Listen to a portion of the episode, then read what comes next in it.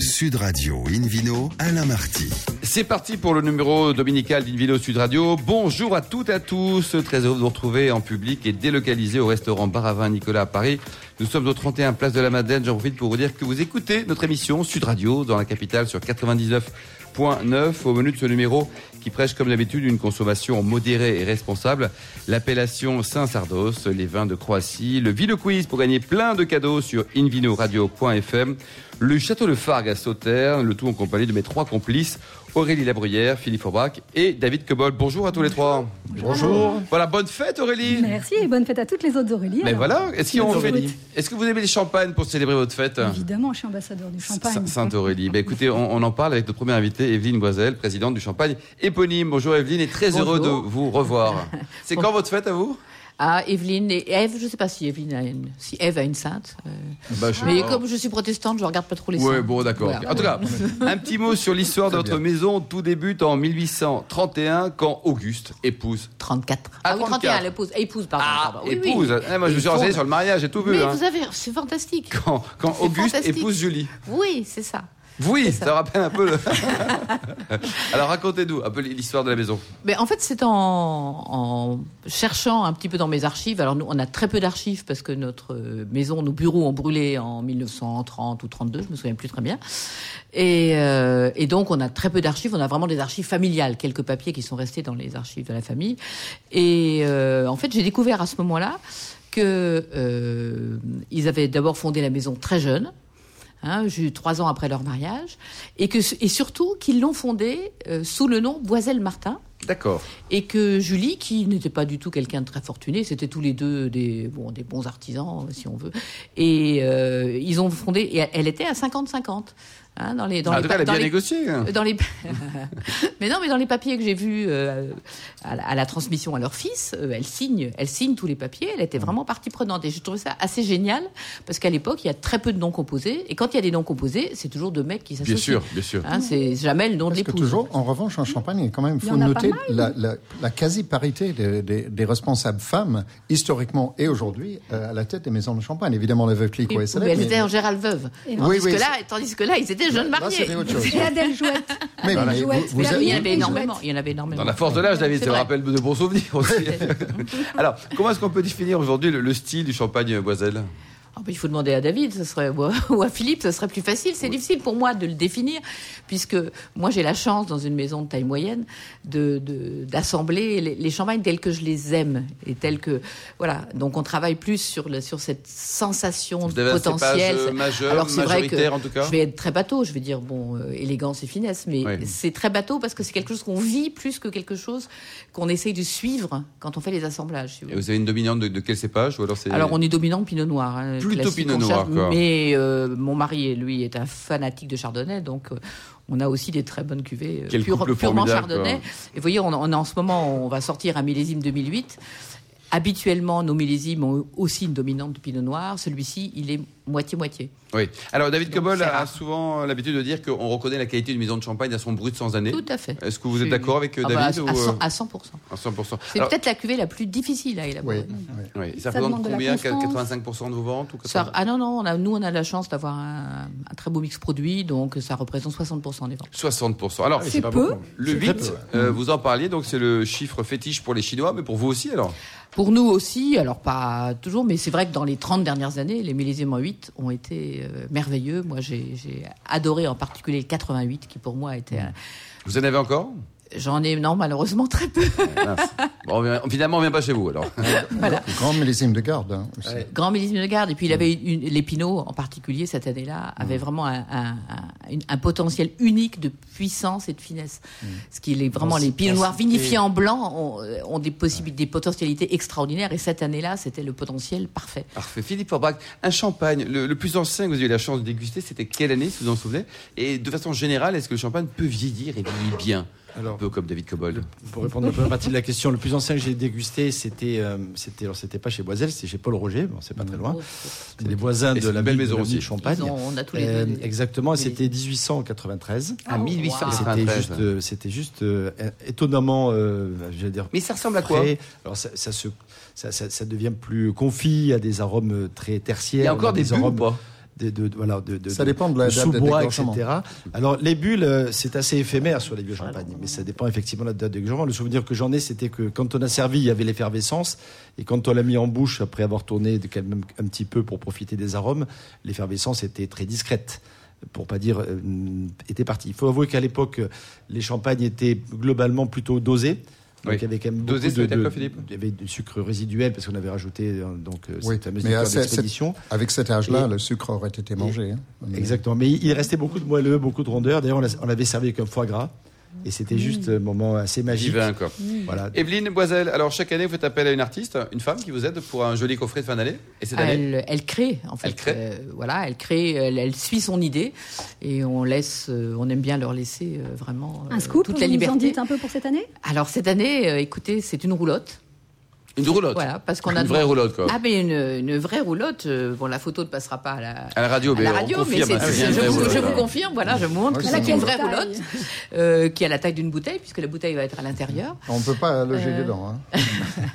La bouteille, oui. Et parce que c'est une créatrice, Jeanne Bayol, euh, qui, a, et qui adore cet univers. euh, euh, et qui, avec son mari, ils achètent, ils achètent, ils, achètent des roulottes en Roumanie qu'ils restaurent, Ah, qu'ils achètent- vendent, oui. qui vendent à des fanatiques de cet univers.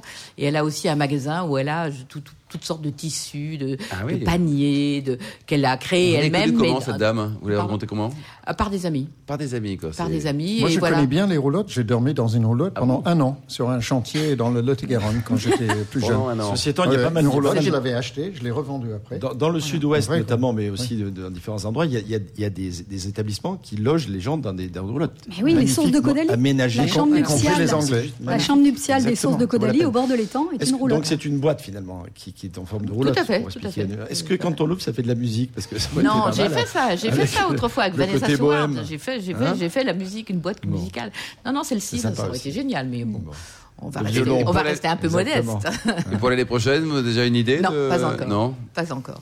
Bon. Alors, cette année, donc, comment ça se passe le, le business Le- Les ventes sont comment, Écoutez, les, ventes sont, les ventes sont bonnes. Bon, le marché français est quand même plus difficile euh, depuis déjà bientôt dix ans. Hein. Oui. Il il- c'est pas un marché qui est en. Mais chez nous, ça va bien parce qu'on a un contact direct avec les clients et ce qu'ils apprécient. Et donc, euh, voilà, ça, ça va. À l'export. c'est quel pourcentage Alors, à l'ex- euh, moitié-moitié, à peu près. Moitié-moitié, quoi. Et à l'export, on, voilà, on a, on- là, on se développe. On a quelques importateurs qui sont vraiment des, des très bons importateurs. On peut venir vous voir quand on passe dans la région? Alors surtout puisque nous avons euh, entrepris depuis deux ans une, une très grosse campagne de travaux, enfin grosse pour nous évidemment.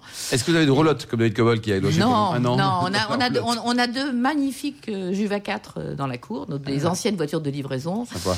Ça, c'est Voilà. ça, c'est à Épernay. Ça, c'est à Épernay. Et on peut puis, venir visiter, on a euh, ouvert un cellier bois, une boutique, euh, des salles de réception, enfin voilà. euh. Un numéro de téléphone ou alors et, et où une adresse internet pour prendre enseignement Alors, adresse internet, bien sûr, boisel.com, enfin, ou boisel.fr. C'est un S ou c'est un Z? Z, Z. bien Merci, sûr. bravo Evelyne. Ne change rien. Vous aimez les vins sans bulle aussi ou pas? Oh oui, moi j'aime tout. Bon, les eh ben, vins. grâce à Philippe Forbrac, découvrir le surtout. président des sommeliers de France, nous allons partir entre Toulouse, Montauban et Agen. Une belle région, Philippe. Exactement, hein. une appellation. euh, Il faudrait lever la main pour savoir ceux qui ont déjà goûté ce vin, qui le connaissent, etc. Ça s'appelle Saint-Sardos. Oui, À bien part l'original de l'étape. Moi, je n'avais jamais entendu Je parler. suis le local de Et l'étape. C'est une petite appellation. Pourtant, l'histoire est ancienne. hein. Ça remonte au XIIe siècle avec l'installation des moines dans la région, le développement des ordres monastiques, des abbayes, etc. Et on, a, planté de la vigne et réellement euh, été fiers de toute cette plantation pendant très longtemps. Alors, C'est une appellation qui a toujours un peu vivoté. Aujourd'hui, c'est 130 hectares de vignes. Longtemps, 20 pays. Aujourd'hui, sont passés par le stade des vins délimités de qualité supérieure, les anciens, l'ancienne appellation qui, qui s'appelait VDQS. Aujourd'hui, ils sont appellation d'origine contrôlée, Saint-Sardos. Donc, c'est un joli succès pour une petite appellation, 130 hectares, c'est quand même tout petit. Réparti, donc, on est entre Lomagne et Garonne. Vous l'avez dit tout à l'heure, entre Agen, Montauban et Toulouse demi-heure quasiment de Toulouse. Donc c'est c'est vrai que c'est un lieu qui est assez, qui est assez, assez joli, très, très vallonné, boisé en même temps. Poly- polyculture, on y, on, y, produit aussi euh, deux produits euh, très euh, connus dans la région, c'est l'ail et les melons de Saint-Sardos. Voilà. Mais le, côté vigne, on produit uniquement des raisins rouges. Alors, on ne fait pas comme en Champagne du blanc avec euh, des raisins rouges, on fait du rouge et du rosé. L'encépagement est assez original parce qu'on trouve euh, du tanat, qui est effectivement un cépage euh, qui fait les beaux jours, notamment de l'appellation Madiran. Euh, mais il y a également beaucoup de syrah. Effectivement, la Syrah est présente dans le sud-ouest. C'est vrai qu'on l'oublie Oui, souvent, mais sur Gaillac, Gaillac, ouais. par exemple, euh, ou même du, du- plus- plus- enfin, dans d'autres appellations, on trouve un peu de Syrah. Euh, et là, c'est quand même pas négligeable parce que c'est 60%, jusqu'à 60% Dans un minimum de, de, de, de Tanat et ou de Syrah. Donc ça peut vraiment représenter un pourcentage très important. C'est complété par du Cabernet Franc, assez logiquement, et du Merlot, qui sont des cépages effectivement plutôt originaires de la côte atlantique. Ça donne quoi finalement? Les rouges sont puissants, colorés, assez denses. Un peu rustiques au départ, il faut quelques années pour les assouplir et pour pouvoir les apprécier, avec une cuisine plutôt locale, hein. un joli confit de canard, une pièce de bœuf grillé, quelques cèpes, c'est la pleine saison là en ce moment, si vous faites des cèpes avec, Ouais, avec le des petits morceaux de jambon, et- oui, les grillades, etc. Ça marche plutôt pas mal. Le cassoulet, bien entendu, un bon civet de lièvre, mon ami. Ça, ça, ça fonctionne bien aussi. Euh, le rosé, quant à lui, élaboré avec les mêmes cépages. hein. Souvent fait en rosé de sénile, quand même donne un rosé avec un peu de matière. C'est pas le côté euh, peu coloré, c'est euh, léger entre guillemets des rosés tendance d'aujourd'hui. Euh, va, donner des rosés qui sont agréables à boire parce qu'ils sont vinifiés pour être bu rapidement, mais qui ont quand même le potentiel de garde non négligeable sur 2, 3 ou 4 ans sans aucun problème. Sur la charcuterie, sur des plats exotiques par exemple, ou sur certains fromages d'ailleurs de la région, le- le côté rosé fonctionne parfaitement bien. Alors euh, néanmoins, ils sont pas nombreux à en faire. hein. Quand on a enlevé la cave coopérative qui représente 99% de l'appellation, on Il salue d'ailleurs euh, les vignerons de Saint-Sardos. On va d'ailleurs tous même- les citer, tiens. On va tous voilà, les citer. Il y a quasiment qu'un seul domaine dans, dans les caves coopératives qui s'appelle le domaine de Tuken. Et ce domaine de Tuken, j'ai eu l'occasion récemment de goûter quelques jolis euh, millésimes, euh, notamment du 2009 que j'ai trouvé assez remarquable, mais un peu à l'ancienne encore. Et il y a, sur les derniers millésimes, 2015, Alors, ça, c'est 2016, quoi Rustique ils ont- oui, un peu rustique. Donc euh, 2009 était parfait maintenant. Je pense qu'il a été compliqué à boire jusqu'à maintenant, Euh, mais, mais, mais très agréable. Et puis c'est quand même un vin qui en 2009, aujourd'hui, on peut encore en trouver, donc c'est déjà pas mal. Et ça coûte euh, moins de 10 euros. euh, Ouais. en prix public, donc c'est aussi un, un- un élément à prendre en considération. Dans, dans les nouveaux, dans, dans- dans- dans les nouveaux millésimes, et notamment le 2016, ils ont changé un peu de cap pour pouvoir un peu raffiner, peut-être notamment domaine de Duquesne, les vins avec un peu plus d'élégance. Donc les prix, je vous l'ai dit, les premiers de la cave coopérative sont vendus à moins de 8 euros. Il y a quelques cuvées un peu particulières qui sont vendues un peu moins de 20 euros, mais c'est un bon rapport qualité-prix pour un vin découverte. Merci beaucoup Philippe Orbach. Nous marquons une très courte pause. Ensuite, retour chez Nicolas à Paris pour parler de la Croatie, du château de Fargue et le Vino Quiz pour gagner des cadeaux sur invinoradio.fm. Sud Radio Invino, Alain Marty. Retour au restaurant Bar à Vin Nicolas. Nous sommes à Paris en public et délocalisé au 31 Place de la Madeleine dans le 8e arrondissement avec Philippe Orbach et le Vino Quiz de Invino Sud Radio. Je vous en rappelle le principe. Chaque semaine, nous vous posons une question sur le vin et le vainqueur gagne un exemplaire du guide des vins du Wine and Business Club. Voici la question de ce week-end. Laquelle de ces appellations communales du muscadet n'existe pas? Réponse A, muscadet Clisson. Réponse B, muscadet Saint-Georges. Réponse C, muscadet Le Palais. Alors, Pour répondre et gagner, on vous le souhaite, un exemplaire de- du guide des vins du Wine and Business Club, rendez-vous toute la semaine sur le site invinoradio.fm, rubrique Vino Quiz.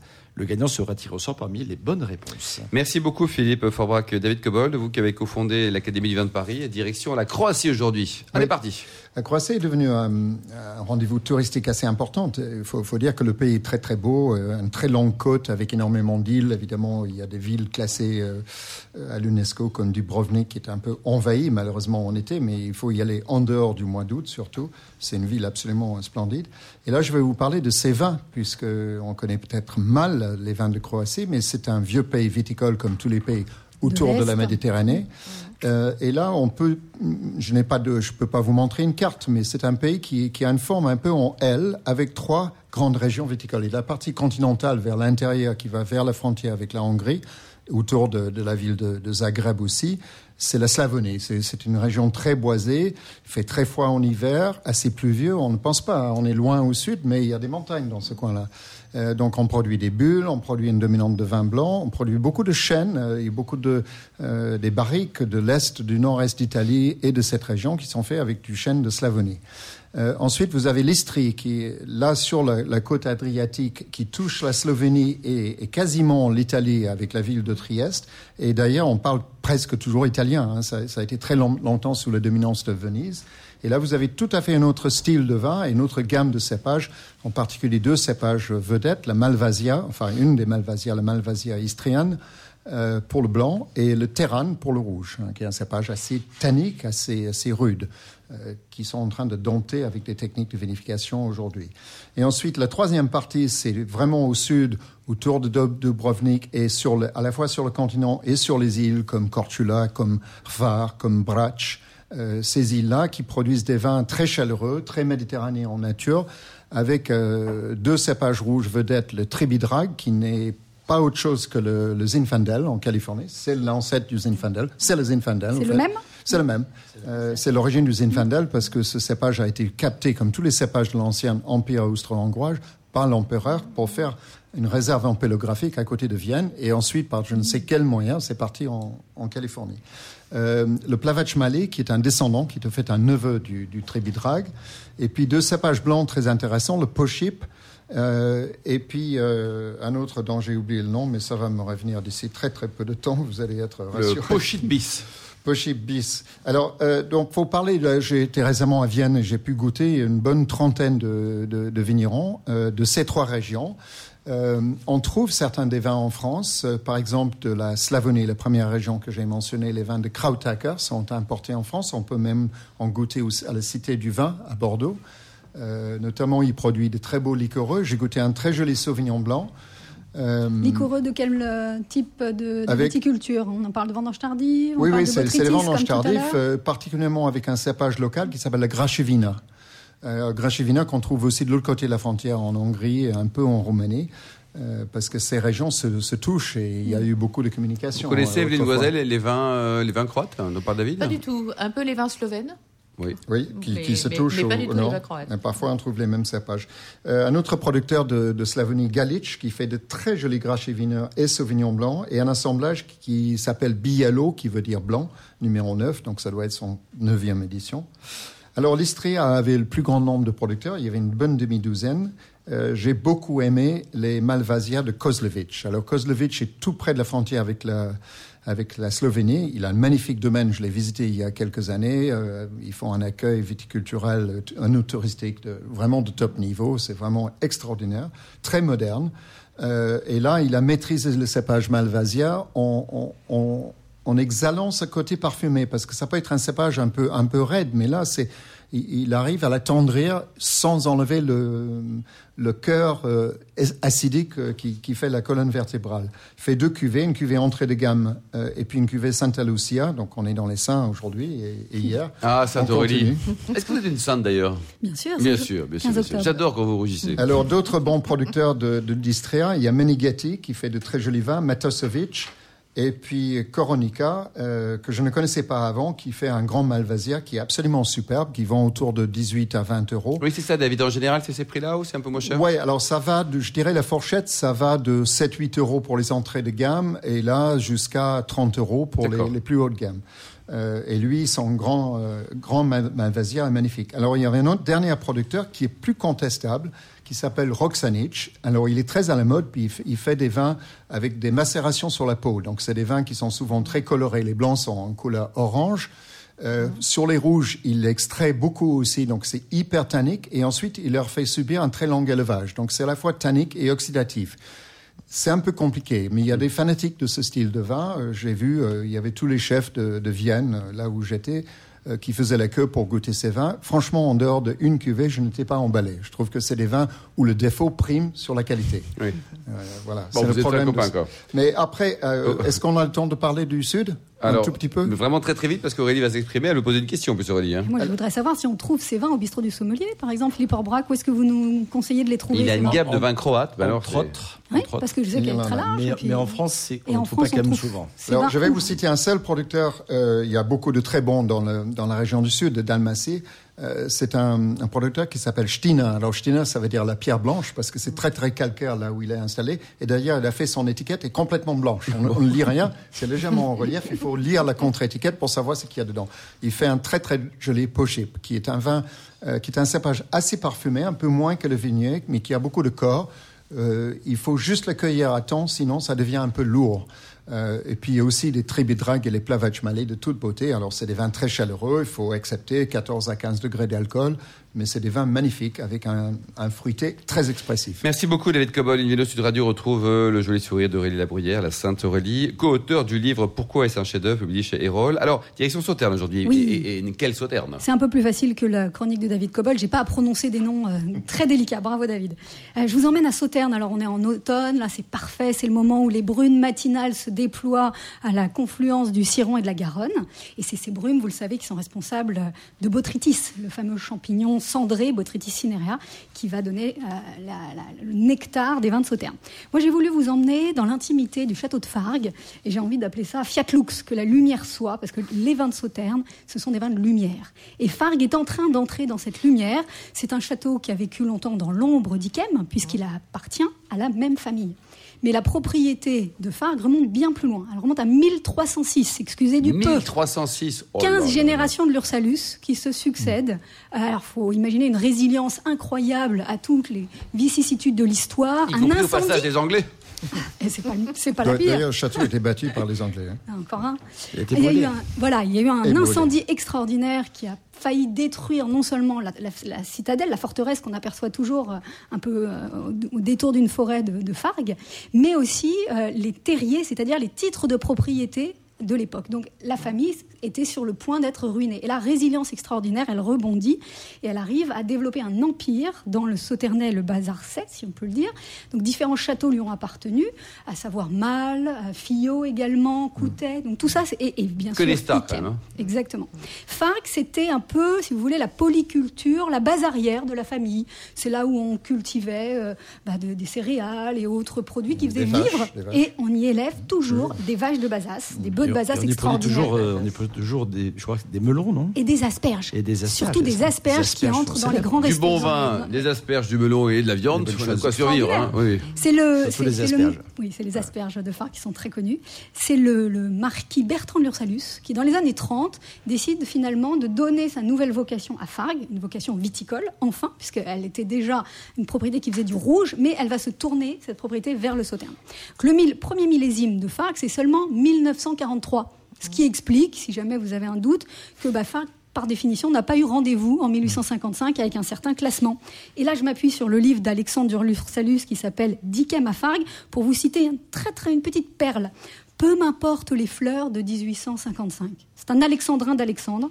Bravo à lui. Page 110. Je vous conseille d'acheter ce livre, vaut 39 euros. Il raconte à travers la vision de ce propriétaire très célèbre de Dickem et aujourd'hui de Fargues. Donc, en gros, l'histoire de France, un demi-millénaire d'histoire viticole, agricole et aristocratique de France. Et il faut signaler aussi la qualité de la restauration du château, qui est un énorme chantier qui prend du temps, mais il le fait avec un soin extraordinaire en trouvant les pavés, en faisant découper les pavés. C'est Avec absolument des magnifique. artisans d'art, des Ah oui, compagnons. des compagnons. J'ai eu la chance d'y d'y aller il y a quelques temps et Alexandre de Lursalis m'a fait visiter non, non seulement Grand la moment, nouvelle ça, cuisine avec son chef Christine Rigolo, à qui je, vraiment je vais envoyer une mention spéciale parce qu'elle réinvente en permanence les harmonies avec, euh, avec Fargue, les harmonies gastronomiques. Et puis, pour les curieux qui vont un peu plus loin, on peut s'asseoir dans un petit coin de la citadelle et découvrir un film, un film promotionnel, on dirait, euh, forme de marque si vous voulez, mais qui n'est vu nulle part ailleurs qu'au château. Et là, il y a Et 10 c'est quoi, c'est minutes du- d'enchantement, Ouais. d'enchantement visuel. C'est l'histoire de cette famille, c'est les liens intrinsèques et intimes entre Ikem et Farah, comment ça s'est organisé, la place de chacun de, ces- de ces châteaux, et puis la famille euh, Lursalus, évidemment, à travers tout cela, Mm. le vin. Il y a une évocation magnifique de la dégustation, de ces arômes, du travail que ça représente, du risque, on le sait tous, et de l'extravagance que sont les sauternes. Donc, quelque Et chose Aurélie, à donc voir. le, le domaine est ouvert au public, donc on peut venir. euh, Il faut faire l'effort de se Prendre présenter, d'expliquer qui on est, pourquoi on est là. Et Qu'on écoute une vidéo on sur est radio, on qu'on connaît Monsieur extrêmement bien Forbach, reçu. Monsieur Voilà. Cobol, tout ça, Je tout vous ça. conseille quoi. de, de- Voilà. On peut acheter le livre sur place, on peut le lire à l'avance. 39 euros le, le bouquin Oui, c'est un très beau livre pour des amateurs. Franchement, Noël ça aussi. renouvelle le concept euh, du livre de château Ah ben un magnum champagne noiselle avec euh, ce bon bouquin, c'est quand même un cadeau de Noël. qui et une juste, bouteille euh, de Fargue, évidemment. Et évidemment une bouteille de Fargue aussi. Quoi. C'est... Pourquoi est-ce qu'on boit de moins en moins David Cobol de, de Sauternes? C'est dommage. Hein C'est une vaste interrogation, y compris pour les propriétaires de Sauternes, mais euh, j'ai rencontré récemment un nouveau propriétaire de, de euh, qui est un Américain, et qui a des idées pour développer euh, la Ouais, vente. c'est dommage. Donc, Eh ben, elles sont je aussi dans le livre, parce que le livre d'Alexandre de Lursalus, c'est à la fois un manifeste pour la beauté de ce vin, mais c'est aussi quasiment un plan stratégique. Et il y a deux marchés, la Chine et les États-Unis à reconquérir. Merci à tous. Merci Aurélie, Evelyne, Philippe et David. Fin de ce numéro dominical d'Invino Sud Radio. Pour en savoir plus, rendez-vous sur sudradio.fr ou invinoradio.fm. On se retrouve toujours en public et délocalisé au restaurant Baravin Nicolas à Paris, 31 place de la Madeleine, samedi et dimanche à 12h30. D'ici là, toute l'équipe de l'émission vous souhaite un excellent déjeuner. Restez fidèles à Sud Radio et surtout respectez la plus grande des modérations.